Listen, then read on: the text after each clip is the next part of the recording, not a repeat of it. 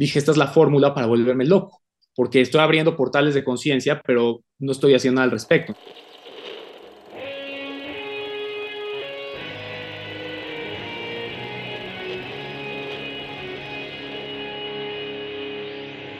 Bienvenidos a Volver al Futuro Podcast, donde platicamos con las mentes que nos impulsan a crear el nuevo paradigma de salud y bienestar, conducido por Víctor Sadia.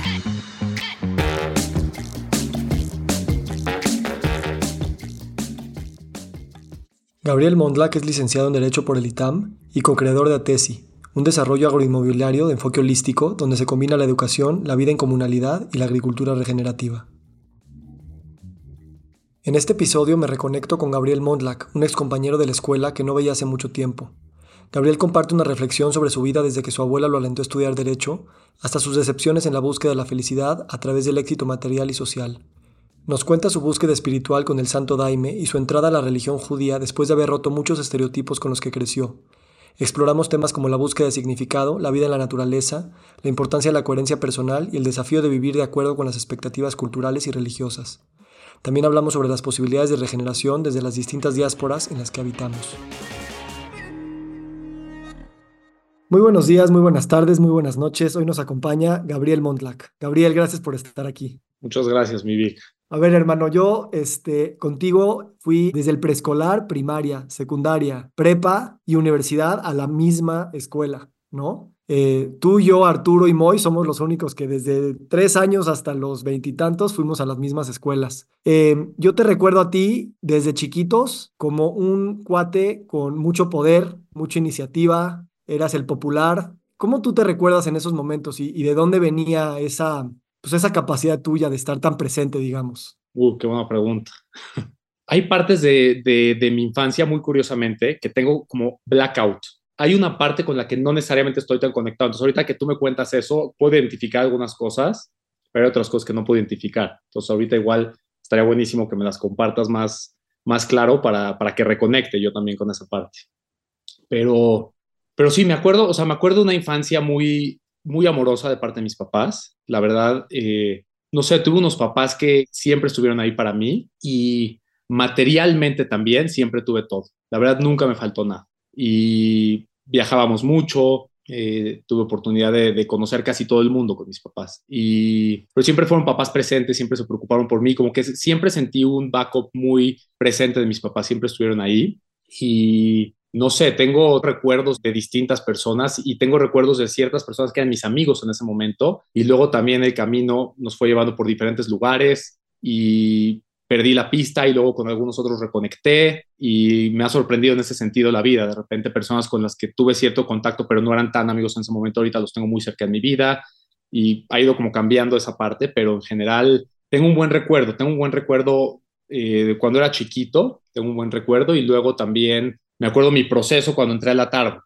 Fue, fue, un salto, fue un salto cuántico interesante, me empecé a meter más como en el tema de, de, las marcas, o sea, eso, yo no tenía mucho conocimiento de eso, era una persona abundante y no me faltaba nada, pero no me educaron de esa manera cuando yo era chiquito. Y ya luego entré a la Tarbut y empecé como con, con esa parte y fue como un parteaguas y me clavé de lleno, dije, o sea, me empecé como a identificarme con esa parte y, y ya, y siempre como que le buscaba echar muchas ganas, o sea, si iba hacia, digamos que tenía un trip en específico, como que de verdad lo trataba de vivir, ¿no? O sea, de, sentir y de llevarlo al extremo. Y también tengo buenos recuerdos de la Tarbut, ya, ya un poco más pesado. Yo me acuerdo de la Tarbut ya, o sea, ya, ya se sentía diferente, ya una adolescencia, ya empezaba a entrar, eh, me, me, empezaba a identificar con ciertos grupos de personas eh, y trataba yo, de, empecé a dejar de ser hasta cierto punto yo, de alguna manera, y empecé a transformar algunos valores y algunas cosas para poder pertenecer, para cubrirme, para defenderme de otras personas y entonces como que jugué un rol mucho más a la defensiva, pero dentro de lo que cabe igual, la verdad, tenía, tenía buenos amigos, me la pasé bien, no siento, o sea, obviamente me, me, me, me seguramente me tocó que me bullearan algunas personas y yo también bulleé a otras personas y así, pero no percibo yo, no me recuerdo ser, ser un, o sea, o no tengo eso dentro de mí, pero seguramente digo, uno nunca sabe, ¿no? Pero de, de, de, haber como lastimado realmente muy fuerte a una persona, ya sabes, como que no tengo ese recuerdo, o sea, seguramente hice cosas que molestaron a otros, pero no tengo como una parte atorada de decir, ¿sabes qué? Con alguien sí te pasaste de lanza, y, pero pues estoy abierto, porque al final del día, o sea, seguramente esa era como yo estaba viviendo la vida en ese momento y los demás estaban viviendo otra cosa. Pero, pero bueno, conecto con una buena secundaria, una buena prepa, confundido un poco, y tengo un buen recuerdo de ahí. Yo, la verdad, eh, ahorita escuchándote, o sea, hoy hace 20 años no, no te veo, yo recuerdo a Gabriel, o sea, como una persona muy presente, o sea, cuando pienso en mi generación, pienso mucho en, Gabriel, o sea, eras muy presente. Ahorita me acordé, me acuerdo que íbamos a tu casa, era una casa grande, me acuerdo que tu papá estaba en la política. Eras el cuate, para mí, a mis ojos, eh, como popular, organizaba siempre actividades, fiestas, o sea, siempre moviendo gente. No te recuerdo como alguien bully, pero sí como alguien que podía mover la opinión pública, por así decirlo. Muy guapo, o sea, todos te, o sea, todas las niñas les gustabas. Me acuerdo por ahí una vez que organizamos un fin de semana en casa de Jonathan de de, guerra de, municiones plásticas, ¿te acuerdas? Hace en la primaria. Y, te recuerdo desde ese lugar, pues te digo, muy presente, hermano, muy presente. Y entonces me da mucha curiosidad el reconectar contigo tanto tiempo después, eh, porque nuestras vidas se han movido como en direcciones separadas, pero de, cierta forma también paralelas, y eso también lo quiero platicar contigo. Antes de entrar a eso, me gustaría recordar a, Lalo, a Lalo, que era nuestro amigo, que era muy amigo tuyo, este, y que falleció de leucemia a los 15 años, ¿no? Para mí fue una de las primeras experiencias con la muerte que, que no había un vocabulario para entender eso. Yo me acuerdo que hasta era tu vecino, ¿no? ¿Cómo fue para ti ese periodo? Porque sé que Lalo ha sido una persona para ti cercana de, de muchas maneras. Fíjate que por alguna curiosa razón es algo que hace mucho no tenía tan presente hasta el día que viniste a Tesi y platicamos y me lo volviste a mencionar. Y es el único artículo de los que me mandaste que no he leído, como que lo he estado dejando ahí y es un tema como que a lo mejor y a nivel inconsciente traté como de, a lo mejor fue tan doloroso y tenía, no sabía cómo lidiar con él en ese momento que lo acomodé en algún lugar del mapa y no lo tenía tan presente. He tenido contacto con sus papás, que son unos tipazos, y los he invitado a Tesi y han venido algunos de sus primos y y tengo un cariño, hay un cariño muy, muy, muy, muy profundo con, toda su familia, con Nisim, su hermano y así, pero es algo que volviste a traer ahorita a mi vida y lo he estado procesando y he empezado como a tratar de lidiar y como que sí quiero dejar de dejarme sentir un poquito y ver y de repente me distraigo otra vez con el trabajo y así, pero está en el mapa y yo creo que es, yo creo que fue algo que nos transformó a todos, nos transformó a todos muy profundo, a cada quien.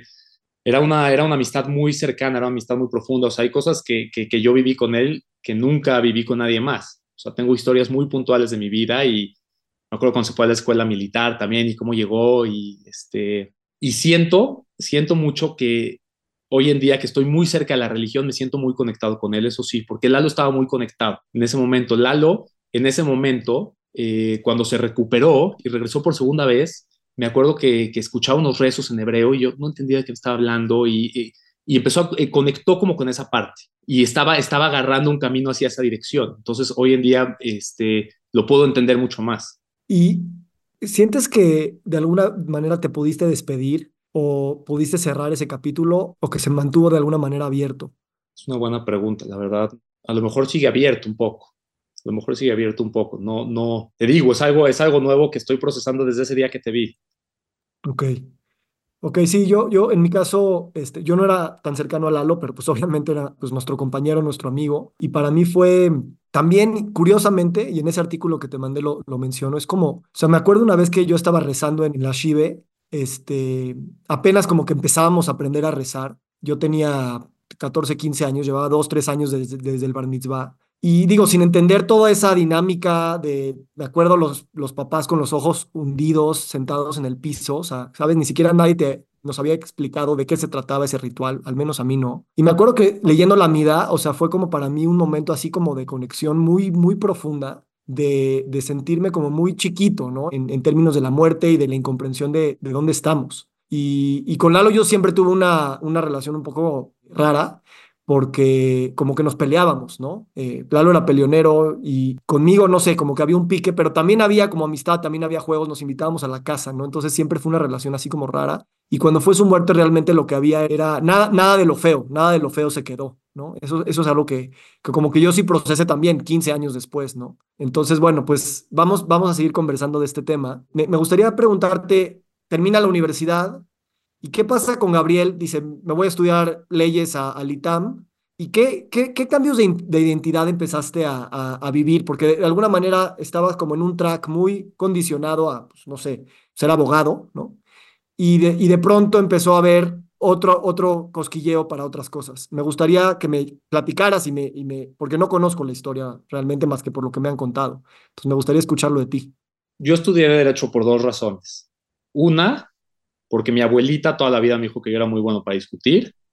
Y la otra, porque no quería saber de las matemáticas. Me escapé de las matemáticas. Y estudié en el ITAM porque durante, toda, todo el tiempo dije en, en mi vida, o sea, eh, prediqué con la boca que yo siempre tenía que estudiar en una buena escuela, que tenía, que tenía que estudiar en una buena escuela. Y bueno, primero quería irme a Estados Unidos a estudiar. Mi sueño era ser como un businessman. Quería yo trabajar en Wall Street, quería, yo quería ese perfil, vivir en Nueva York, quería ese perfil, pero lo acomodé en el abogado, pero realmente a mí me hubiera gustado, a lo mejor, estudiar en Estados Unidos, por ejemplo. Y también decidí de escaparme de los SATs, como que hubo un punto ahí que ya no quise confrontar ciertas cosas, sentí, me sentía más cómodo en otro lugar y la parte incómoda, digamos, traté de evitarla por completo, no confrontar y no a lo mejor hacer el SAT y reprobarlo y nada más estudiar más para la próxima ya, como que no quería lidiar con esa, con esa posibilidad. Entonces como que el ITAM se encajaba de cierta manera, bueno, primero me fui a la libre derecho, empecé el primer semestre, pero yo entré a la libre derecho sabiendo que ya me iba a salir, o sea, nunca fue una opción, no sé por qué entré a la libre derecho, pero entré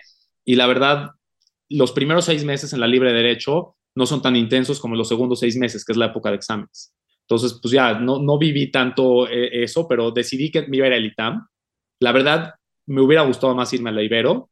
Siento que a lo mejor he podido aprender más, porque el ITAM estaba muy forzado para mí. Entonces, igual nunca me acomodé, siempre fue como demasiada presión y busqué la manera más de pasar el ITAM, pero realmente no sé qué tanto contuve de la información, me explico, o sea, aprendí muchas otras cosas, pero de mi carrera realmente no sé qué, qué, qué tan, no estaba tan abierta mi, mi, mi, contenedor para recibir, yo no estaba tan abierto a recibir, no estaba tan abierto a recibir. Entonces fue una, fue una etapa difícil, el ITAM fue una etapa difícil, pero lo compensé, lo empecé a compensar también con la parte de las fiestas, de salir. Entonces empezó a ser mi vida una vida de, estoy en el ITAM pasándome la pésimo, estresado por los exámenes, pero ya me urge que sea el siguiente puente porque ya tengo plan y ya dónde voy ir y luego regresar y deprimirte en el avión de regreso porque otra vez regresas a la vida que no te gusta y para el siguiente puente, para la siguiente vacación, entonces empecé a vivir como de esa manera, esa como una ventana de salida de repente que tenía las vacaciones, pero el problema con, con, ese tipo de vacaciones es que son picos muy altos y la caída es proporcional, ¿me explico? Entonces son highs demasiado fuertes y realmente igual vas a regresar a, a, lo que te quieres escapar. Entonces el cambio realmente tiene que ser al revés, no puedes eh, diseñar una vida para ver a dónde te estás yendo de vacaciones todo el tiempo para regresar a una vida que no te gusta. Hace más sentido construir una vida que sí te gusta y no tenerte que estar yendo todo el tiempo. Pero yo en ese punto necesitaba porque estaba, estaba, estaba muy fuerte la presión y no había posibilidad que yo no me permitiera graduarme del ITAM. O sea, me explico, no tenía yo cara pa para darle a los demás y decir, ah, no, Gabriel Mondlack se fue a la Ibero, me explico, o sea, estaba peleando ahí mucho. De alguna manera, pues lo, lo decía con la boca, entonces, o sea, si hay un elemento de consistencia de tratar de ser lo más coherente en mi vida. Y eso de o sea, eso ha tenido muchas ventajas. Pero pues dije, de aquí salgo porque salgo. Entonces ya, pues tuve que hacer lo que tuve que hacer para salir del ITAM, pero fue una etapa difícil. ¿De dónde crees que viene esa coherencia? Que dices, quiero ser congruente con lo que digo, con lo que hago, con los compromisos que me pongo, con la identidad que me quiero hacer. ¿De dónde crees que venía desde ese momento esa coherencia que tú buscabas? O sea, no sé exactamente de, de, de dónde venía, pero lo que tengo claro es que de las personas que más se aprende, o sea, tengo muy claros, contados con los dedos de las manos, a personas que te puedo decir que me han transformado la vida y cuando estoy con ellos me la siguen transformando. Y esas personas, el patrón que noto en todos, aunque son de campos muy distintos, es que todos son coherentes. Me explico, lo que dicen con la boca, lo hacen, lo hacen. Entonces, de alguna manera a mí me gusta estar con gente así. Y puede ser desde un campesino aquí que trabaja conmigo, me explico, de una persona simple así. Y de verdad, hay veces que estoy en la tesis y me voy con él a estar y a platicar por horas y lo escucho y lo escucho y lo escucho. Él se me hace una persona que me ha transformado la vida, pero porque es coherente. Entonces, como que trato de replicar eso porque veo que es una buena cualidad, veo que es una buena cualidad, a mí me inspira mucho. Pero la coherencia tiene que ser también en todos los ámbitos, ¿me explico? Porque si solamente es como la capa superficial, como para lo que me pasó a mí en el ITAM, como para demostrar a la gente igual, a lo mejor y también hay muchos valores que, que tuve que aplastar por los demás, entonces tienen que alinearse como varias cosas. Y okay. bueno, eso es lo que, lo que de alguna manera me empujó uh -huh. a, a sacarla adelante, la carrera. Pero en el momento que terminé dije, no, o sea, no me vuelvo a sentar yo en un salón de clases en una universidad, o sea, aquí se terminó. ¿Y, qué pasó? O sea, ¿qué decidiste o cómo evolucionó eso? O sea, hubo un periodo de tiempo, a mí me pasó algo muy curioso, que es lo que, la lo que muchas personas en este mundo buscan a través de lo que te vende, por ejemplo, la industria, la, la narrativa del mundo, que es que cuando llegues a un cierto lugar y tengas eso, vas a estar muy contento.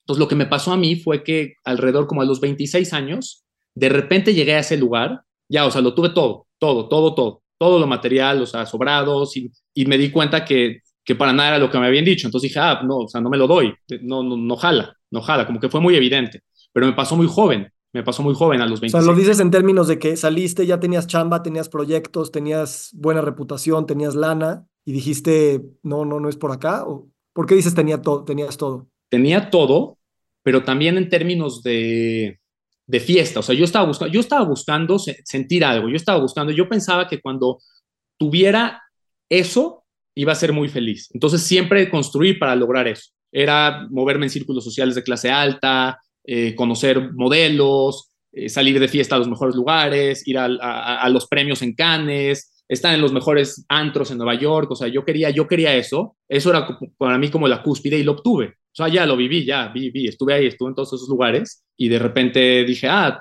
no, no es lo mío, o sea, no, no, no es lo que pensé que era. ¿Cómo, ¿cómo fue el momento cumbre? ¿Cómo fue ese momento cumbre? Me imagino fueron varios, pero ¿cuál fue ese momento donde sientes un punto de inflexión en esto no es? Hay una, hay, hay una historia que le cuento a, los, a los chavos de las prepas porque, porque les, quiero, les quiero compartir el mensaje y se los cuento a través de esta historia. De, porque siempre, siempre me hacen esa pregunta a mí, me dicen, oye, bueno, está bien, pero tú lo viviste, pero ¿qué onda con los que no lo vivimos? No todo mundo tendría que vivirlo para que entonces entiendan y mi respuesta es que no, que para nada todo el mundo tendría que vivirlo. O sea, no hay necesidad, me explico siempre, si uno parte de, de una plataforma más alta, de una, de una base mejor cimentada, pues su potencial lo puede llevar mucho más alto. Entonces, no necesariamente es una recomendación si un adolescente me dice, oye, pero tengo que vivir todo eso para dar, no, no creo que tengas que vivir todo eso, pero en, el Inter, que la historia que yo les cuento a ellos, es que estaba yo en Brasil. Digo, hay mucho más contexto, no sé si, si, si, tiene tan sentido que te lo cuente ahorita, pero, pero bueno, después de toda una trayectoria de seguir escalando y tratando de escalar, escalar en ese mundo, igual al final el lo que yo estaba buscando era un sentimiento, un sentimiento, era, era sentir algo.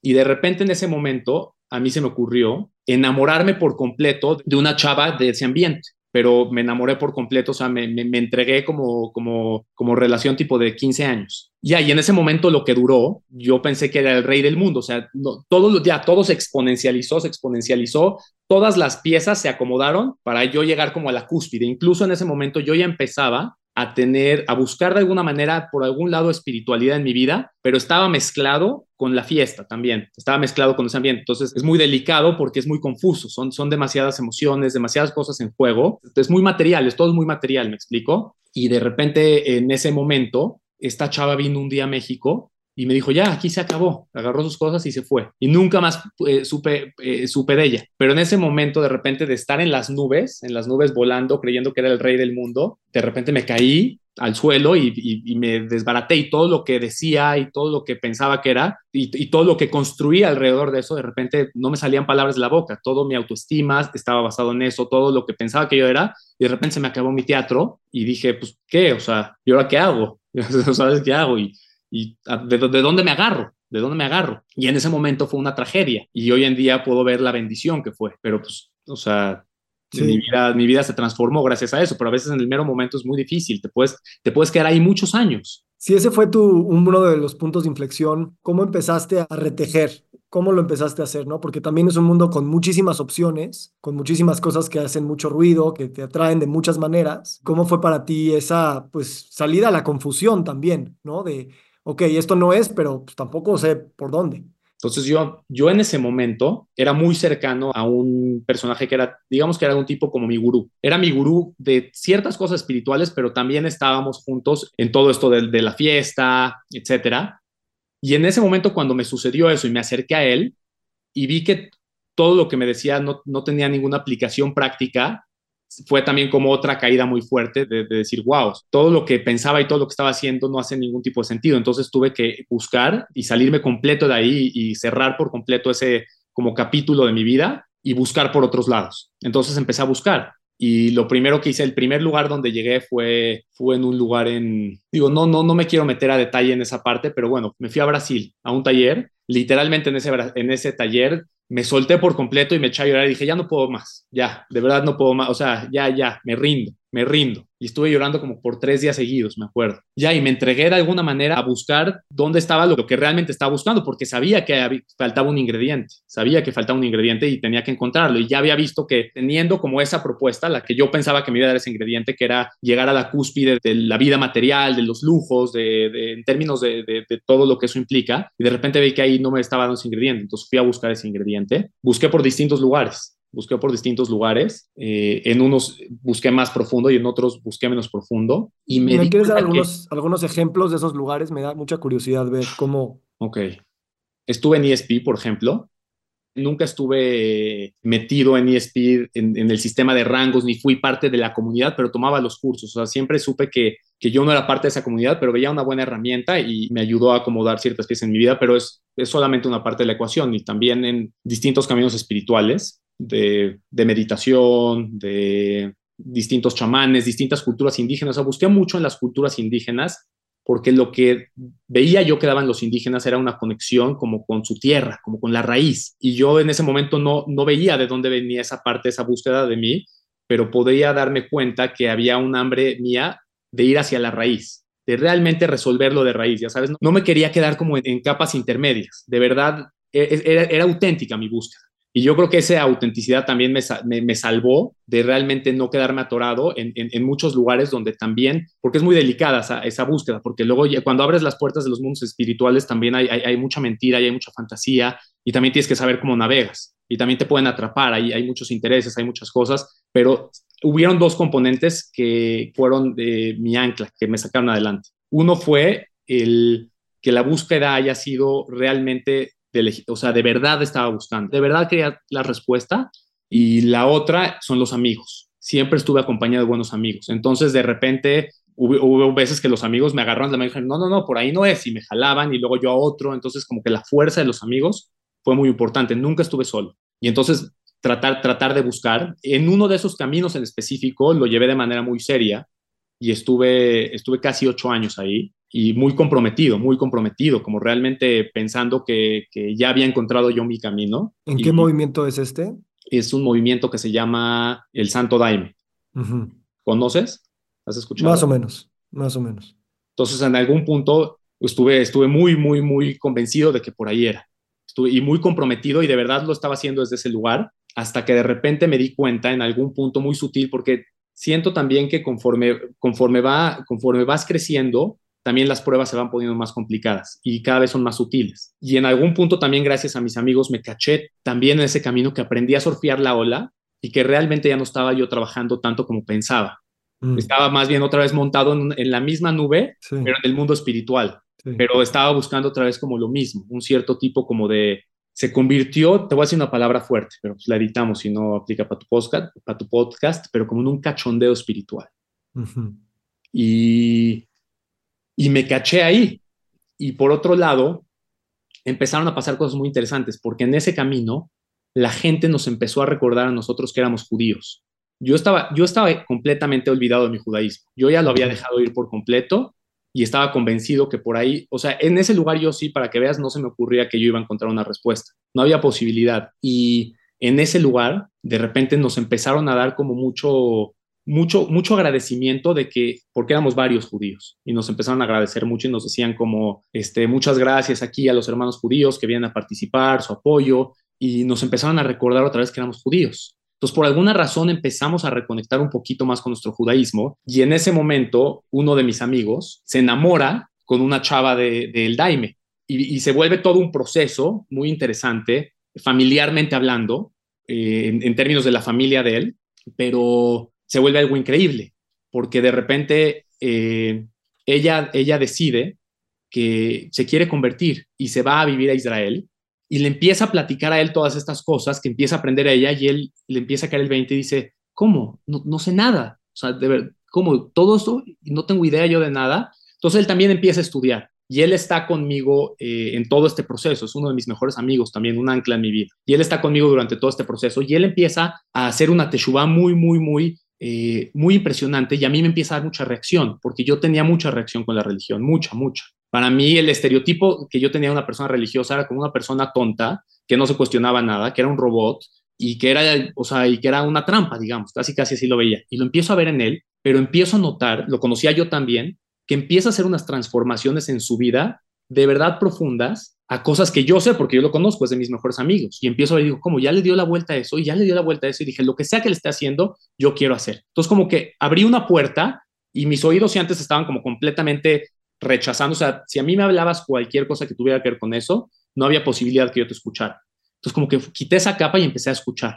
Y paralelamente a eso, se me ocurrió a mí hacer un viaje a Israel y llevarme a toda la banda del Daime, me los, me los llevé a Israel. Hasta ese punto, eh, yo, yo vivía, yo vivía con mi esposa, con Andrea, pero éramos novios. Y yo le había dicho, o sea, vamos a ser novios toda la vida, pero yo eso de casar, yo no soy de eso. Para yo unión libre, para nada, eso es lo mío. Pero cuando nos fuimos a Israel, no sé cómo se me ocurrió, y dije, Andrea, ahí te va, nos vamos a casar en el viaje a Israel. Ya decidí. Entonces ella estaba feliz que nos íbamos a casar, porque ya se quería casar.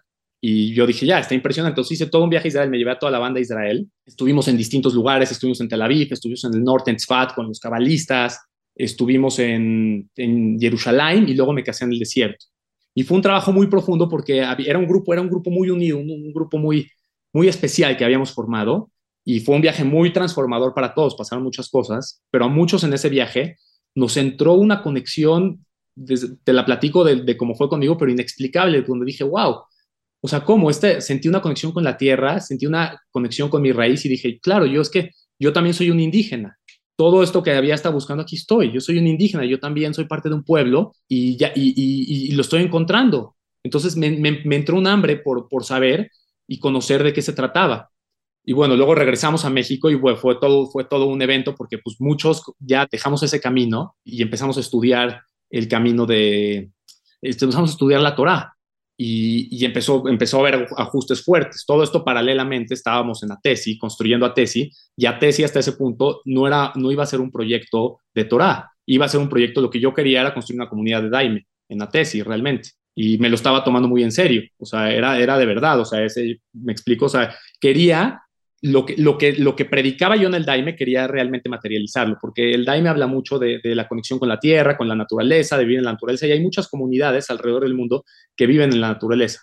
Entonces yo dije, no hace sentido que yo esté abriendo todos estos portales de conciencia y todas estas, todos estos entendimientos y no estoy haciendo nada al respecto. Dije, esta es la fórmula para volverme loco, porque estoy abriendo portales de conciencia, pero no estoy haciendo nada al respecto. Entonces regreso a la Ciudad de México y me voy a volver loco porque ya sé cosas. Entonces, la intención fue empezar a materializar eso y decir, bueno, ahora, ¿cómo lo bajamos del mundo espiritual y lo, y lo materializamos? Pero luego a la mitad, cuando sucedió esto, Atesi agarró otro rumbo y Atesi se convirtió en un proyecto de, o sea, en un proyecto de muchas cosas, es un proyecto que, que, abarca varios aspectos, pero el corazón es la Torah, independientemente de que, de que hay todo tipo de judíos aquí en Atesi pero siempre está, siempre está el corazón ahí, siempre vemos gente estudiando y siempre está como, como ese toque. Entonces yo siento que también ha permitido, ya ha, hecho que, que, la comunidad pueda prosperar, porque está muy sólido el fundamento. Gracias, gracias por compartir, hermano. Y aquí se puede decir todo. Eh, ¿Cómo empezaste a crear tu propio proceso de búsqueda en el judaísmo? ¿no? Porque, o sea, nosotros crecimos en una escuela judía y, y con una manera de, de entender el judaísmo, no lo voy a describir, pero una manera que ahí estaba. Y para entrarle desde este lugar donde ya tenías la conciencia abierta desde otro lugar, ya sabías hacer preguntas desde otro lugar, estabas buscando esta sensación de sentirte vivo, este sentimiento que dices, ¿cómo empezaste a tejer esa, esa búsqueda en el judaísmo para que después dijeras, ok, lo voy a aterrizar o lo voy a, lo voy a llevar a un proyecto que tenga esta filosofía? O sea, yo creo que una, algo importante fueron los amigos también. O sea, hubo mucho estudio en conjunto, no estaba yo solo, siempre había rebote de ideas, éramos, éramos muchos al mismo tiempo. Estaba mi hermano Alex, estaba Moy, estaba Alfonso mi amigo, entonces, siempre, siempre, que, siempre que, somos muchos es más fácil porque tienes, tienes como rebotar todas estas ideas, todos estos conceptos, eso ayudó mucho. Y luego también, pues me, dio, me di cuenta que tenía que empezar desde cero porque no, no sabía nada. Entonces, como que tuve que, o sea, yo quería estudiar Kabbalah en algún principio, o sea, como que, ah, Kabbalah, Kabbalah. Y de repente, como que dije, no, o sea, ¿de qué estoy hablando? No, si me explico, o sea, realmente tengo que estudiar de cero. Y hoy en día te puedo decir que, o sea, es muy básico, es muy básico. Hay, hay, hay, es infinito el crecimiento que puede haber ahí. Pero, pero bueno, he desarrollado algunas habilidades, sé navegar por ejemplo, mejor en, en, el Talmud. El Talmud, es, el, Talmud es un texto que tenemos de nuestros sabios que está encriptado. Entonces es la Torah ahora encriptada, pero, pero si tienes las llaves de acceso, pues es muy profundo, es muy profundo. Entonces, pues he abierto algunas llaves, pero, pero bueno, me queda claro que estoy, estoy en pañales. Pero eso me gusta esa idea de que fue entre amigos y fue a través de la conversación, eh, en vez de bajar a través de un maestro, una metodología, un libro único, sino más bien, pues vamos aquí platicándolo, ¿no? Yo en mi caso no, no tengo ningún concepto en mi, en mi idea de judaísmo que tenga esta relación con la tierra, con la agricultura regenerativa, con la vida en comunidad o la vida, eh, la vida comunal, ¿no? Eso también, de alguna manera, viene del judaísmo, eso es algo que tú también has tejido también con lo que venías aprendiendo del daime y lo que venías lo que estás aprendiendo mientras haces lo que estás haciendo. Que quiero entender eso también, qué es lo que estás haciendo y por qué. Sí, sí, es una pregunta impresionante la que haces, porque es una locura y no lo conocemos, porque tenemos que conocer nuestra historia, de dónde venimos los, los judíos, venimos realmente de Europa o de el norte de África. Y en esos lugares no nos permitían a nosotros comprar tierra. Entonces desarrollamos otro tipo de habilidades, desarrollamos habilidades más de comercio, eh, me explico, porque no podíamos adquirir tierra. Pero si te vas más atrás a la época de los sabios tanaitas y moraitas, todos ellos eran agricultores y hay cualquier cantidad de tratados y de cosas en, en la Mishnah y en la Gemara de cosas relacionadas con la agricultura. Eso es fascinante el tema. Y es algo increíble que está pasando en la tesis porque la gente hoy en día en estos tiempos no lo estudia, porque como no tiene una esencia necesariamente práctica en estos tiempos, entonces la gente no lo estudia. Entonces son tratados que nosotros estamos tratando como de reestudiar, porque, uff,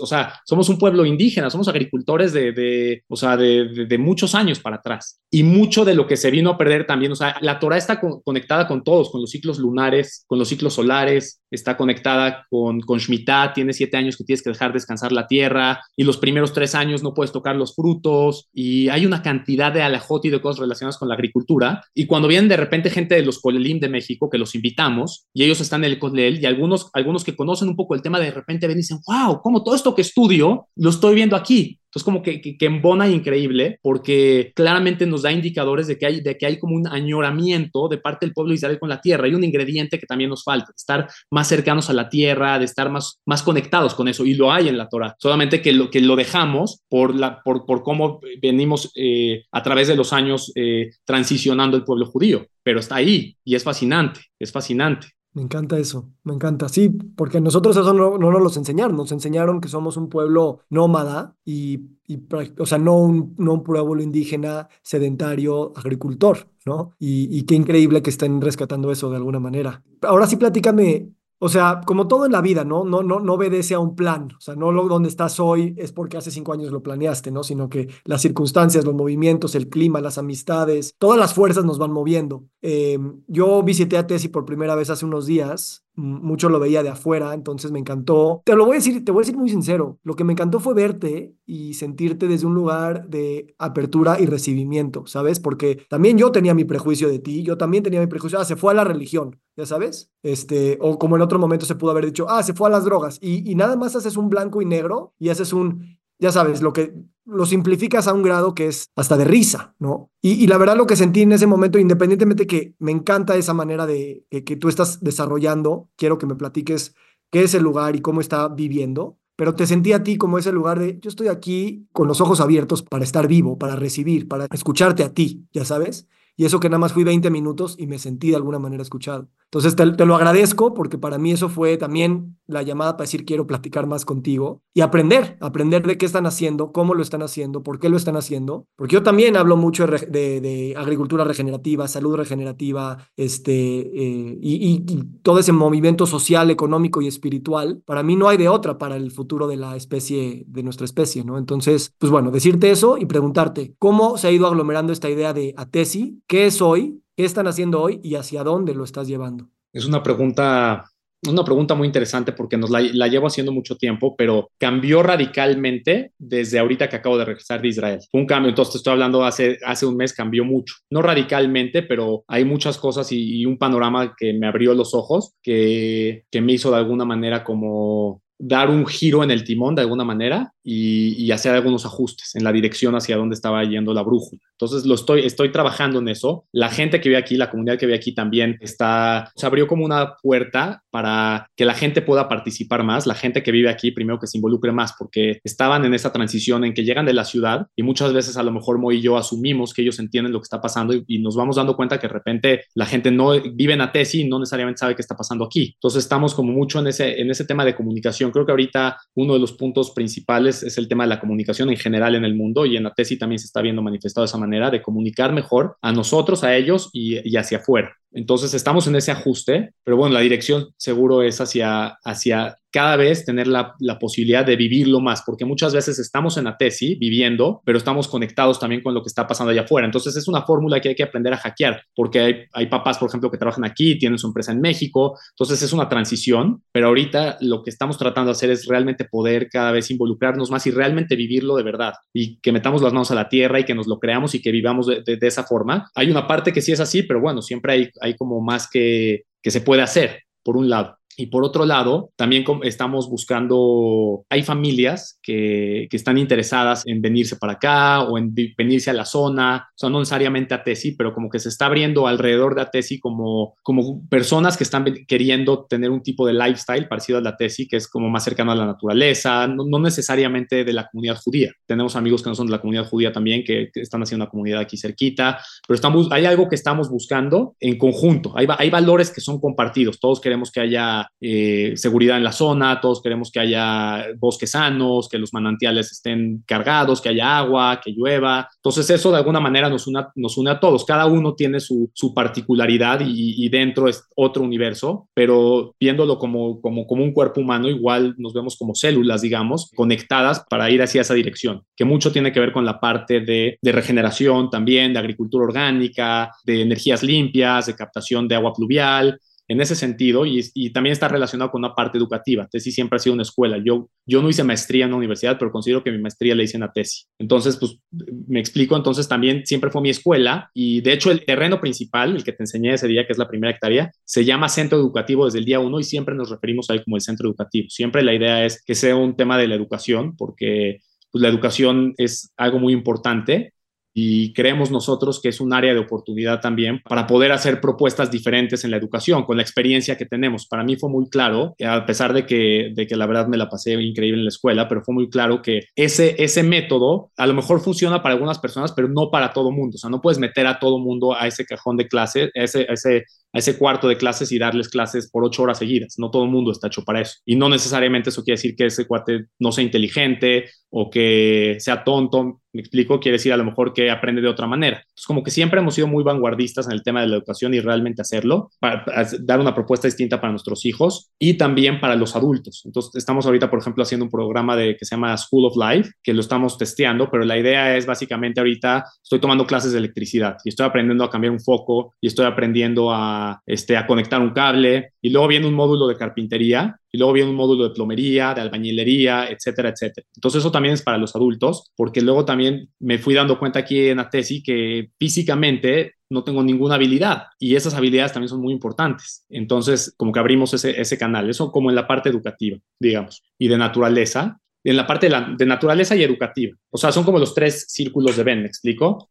Está la comunidad, está la naturaleza, está la educación y hay puntos de intersección. Entonces, eso es en cuanto a la parte de la educación y de la, de la naturaleza, y está la parte de la comunidad, que estamos también tratando de construir comunidad. Me encanta, justo ahorita estaba leyendo una frase de un cuate de, del London School of Economics que decía que los trabajos del pasado eran del músculo, los trabajos del presente son de la cabeza y los trabajos del futuro tendrán que ser del corazón, ¿no? Y de alguna manera yo veo como eh, los trabajos del futuro tendrán que ser las tres, y, tal vez el corazón es lo que puede articular, así como dices, el centro educativo es aquí nuestro núcleo, eh, para integrar, porque tus habilidades que aprendiste en el ITAM, ¿no? aunque le corriste a las matemáticas, sí nos enseñaron hábitos de pensamiento y mucha disciplina y mucha coherencia en, cómo lograr secuencialmente las cosas que estás aplicando hoy en día. Y a pesar de que no crecimos con, la memoria muscular, porque no crecimos en la Tierra, sí es algo que de alguna manera uno lo tenemos ahí porque somos eso. O sea, yo creo que hasta genéticamente tenemos esa, esa conexión con la Tierra que, está ahí.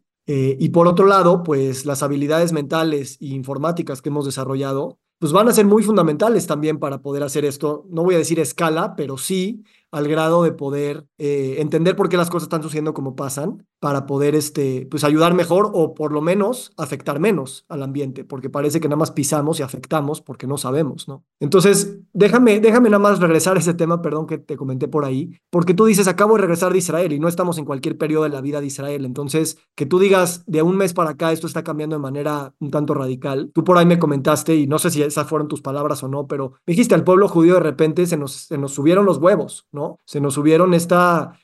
me gustaría que me dijeras qué es exactamente, yo sé que lo estás explorando, eh, esta noción con la que regresaste ahorita de Israel y, cómo lo estás viendo articulando para tu comunidad y tu proyecto.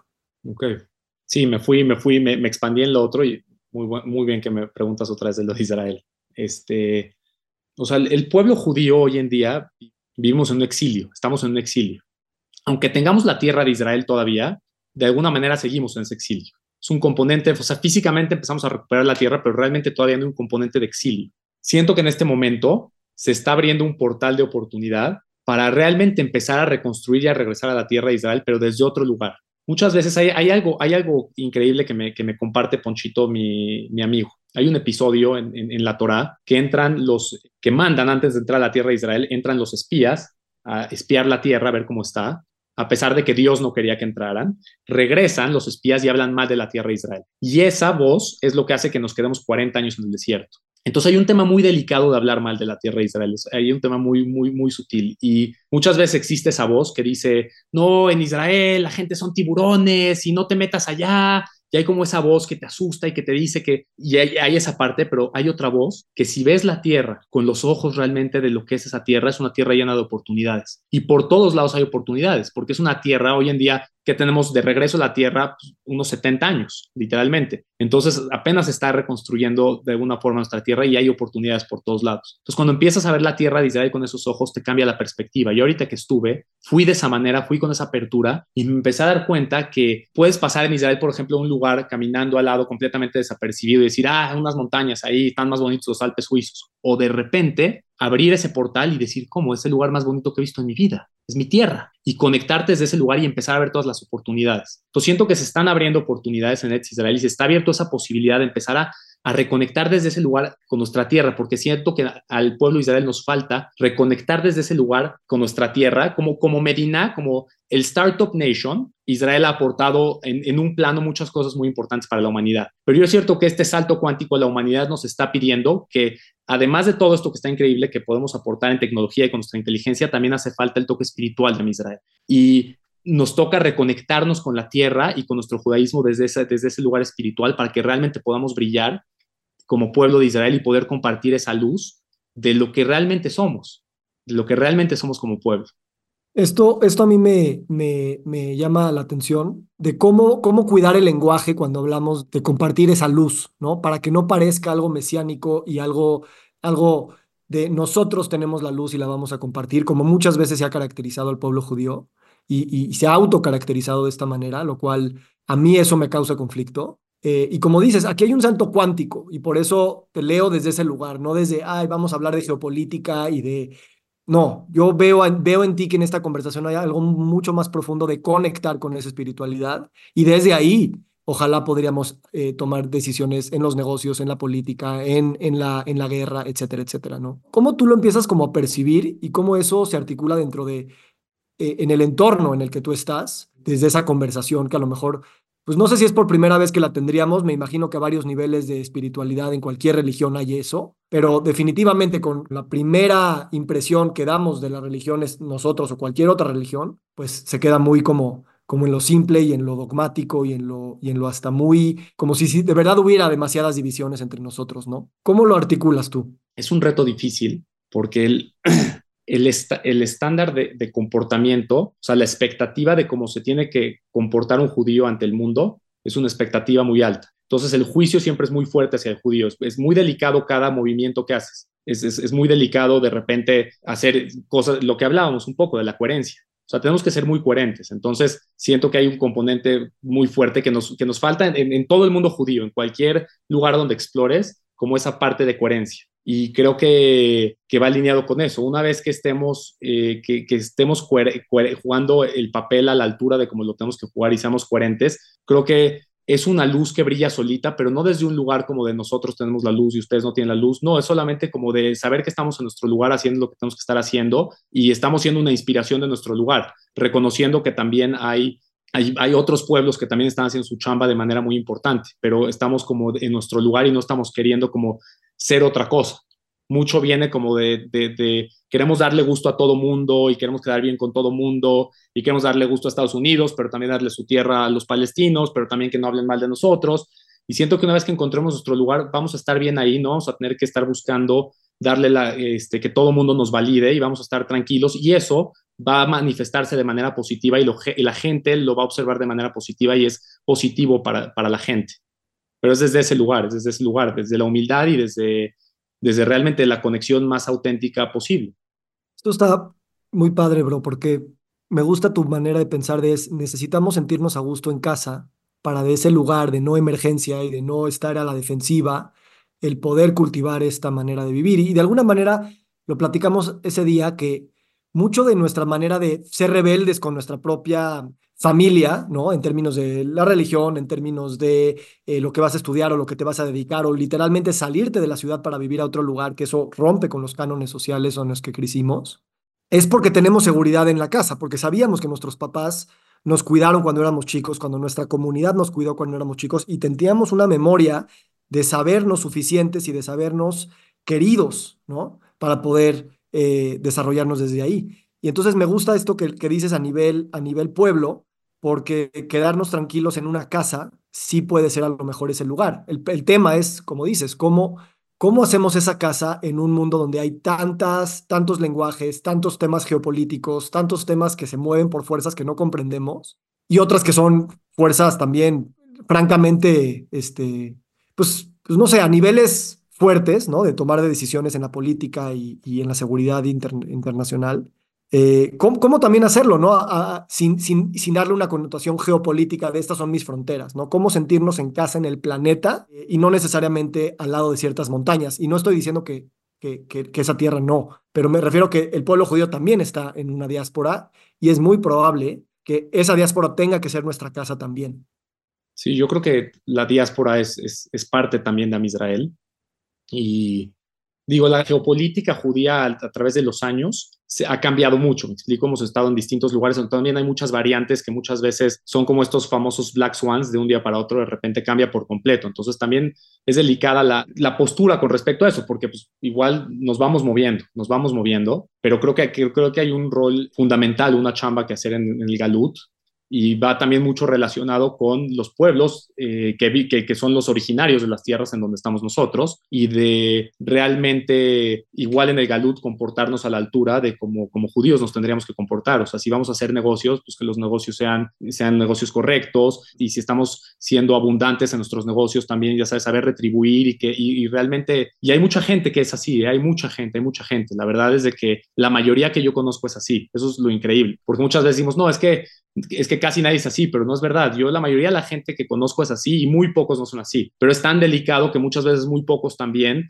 hace, hace mucho ruido eso. Pero en general el, pueblo es increíble, es increíble, pero nos, tenemos que comportar a, ese nivel de expectativa también. Pero eso no quita igual también este, tener como presente y que es importante tener una conexión y un pie con la tierra de Israel. ¿Me explico? O sea, no sabemos hoy en día de repente pensábamos que podías tomar cualquier vuelo y es muy fácil llegar y de repente empiezas a ver que ya no se vuelve tan fácil llegar, se empiezan a cerrar puertas, yo lo he experimentado. Ir a Israel cada vez es menos sencillo, cada vez es menos fácil, entonces tampoco puedes dar por hecho y también hay que abrir los ojos y ver la realidad hoy en día de, que, de, de lo que está pasando y no tratar como de pretender como si no está pasando nada. Entonces son las dos, son las dos, hay que entender pero también eh, hay que ser realistas. exacto, ¿no? Y hay una amenaza de sobrevivencia y hay una amenaza que hay que, que hay que entender. La verdad, para mí, cuando alguien me dice son las dos, ¿no? Que son contradictorias y complementarias al mismo tiempo, me gusta que me lo digas. Es más difícil de sostener. Pero yo creo que si hablamos de una luz, yo creo que la luz es también el sostener contradicciones, el sostener ambigüedad, el sostener el que hay diversidad, el que hay conflicto y, y construir un mundo asumiendo eso y no haciendo, tenemos que encontrar una narrativa única, tenemos que encontrar un camino que alguien eh, lo tiene que dictar. Entonces me gusta que lo digas porque nos, nos, nos metes en ese contexto temporal en el que estamos viviendo. Y por eso así como tenemos que ver por la sobrevivencia del corto plazo. De hecho, me acuerdo que Simón Pérez decía que cuando estaban eh, empezando, eh, estaba la guerra de independencia y, los primeros conflictos, dice, en la mañana teníamos que pelear por nuestra propia sobrevivencia, literalmente con armas, y en las tardes nos poníamos a planear el aeropuerto y la industria aeroespacial que íbamos a ver 15, 20 años después. Entonces, eso es lo que ya, esa es la luz que yo quisiera guardar, o sea, también guardar la ambigüedad de los tiempos y decir, estamos trabajando para hoy, para sobrevivir de la manera más digna posible, pero también porque estamos tratando de construir un mundo este, donde este conflicto no tenga el mismo matiz en 50 años, en 100 años, en 1000 años, ¿no? Cuando este conflicto ya lleva eso. Entonces, eh, ojalá, ojalá la corta vida de Israel se siga queriendo autoperpetuar, ¿no? Y cumplir muchos años, al mismo tiempo que Israel también está construyendo un mundo que a lo mejor mañana liberamos las fronteras, ¿no? Y no nada más las geopolíticas, sino todas las fronteras que nos hemos construido para sentir que estamos este, en conflicto entre nosotros. Y me refiero aquí también a conflicto con las demás especies del planeta, no nada más con los seres humanos. Esa es, esa es, una, esa es una conversación en sí misma, porque es todo el tema de los límites. Siempre es el tema de los límites. Los límites no necesariamente son malos. Entonces hay, hay, que saber también dónde ponerlos muchas veces, porque hoy en día está muy de moda como hablar como de este amor sin límites, pero realmente el verdadero amor tiene que tener límites. Si te pones a pensar, hay, el, concepto en la, en la, Torah se llama que hay, que hay eh, Gesed por un lado y hay Din. Entonces ese Din es el que encamina y el que lleva el Gesed y le da una dirección. Y muchas veces también es bueno. Entonces es como lo que platicábamos aquí, por ejemplo, en, la zona de Villa de Allende. Hay comunidades eh, que se están construyendo en donde hay muchas cosas en las que estamos colaborando, pero ya también hay, hay un cierto límite en la tesis donde a lo mejor somos familias, somos gente más unida que compartimos otro tipo a lo mejor de valores y no necesariamente eso quiere decir que, que no quieres a la otra persona, al contrario, muchas veces esos límites también terminan siendo muy sanos, dándole a cada quien su espacio y ver cuál, es, definiéndote tú qué es lo que eres.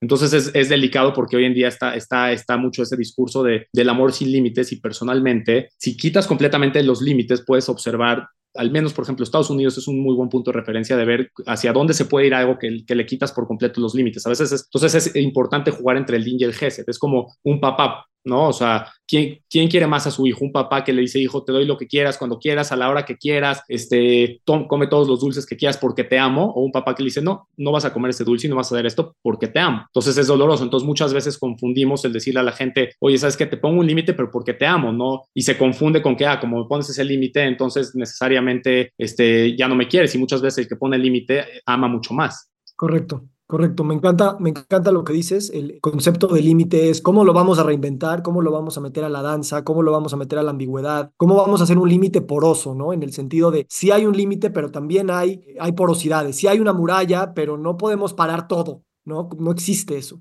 Entonces, si es un tema en sí mismo, la verdad, yo quería llegar a esto porque eh, te admiro y me gusta mucho cómo vamos a sostener estas conversaciones y me encanta ver, me encanta ver lo que estás haciendo, me encantaría que tú cerraras con, con la reflexión que tú quieras, que pues simplemente, pues me gusta cuando dices, yo estaba en búsqueda de ese sentimiento y al menos la presencia que yo vi 15 años después o 30 años después, ¿no? De que te conozco de tanto tiempo y te vibro desde un lugar eh, emocional, no nada más intelectual percibo, percibo una danza muy, muy bella. No, bueno, primero que nada, te quiero agradecer por, por, por abrir el espacio. Fue, la, verdad, qué impresionante ser humano es, de verdad. Fue como, fue como una terapia.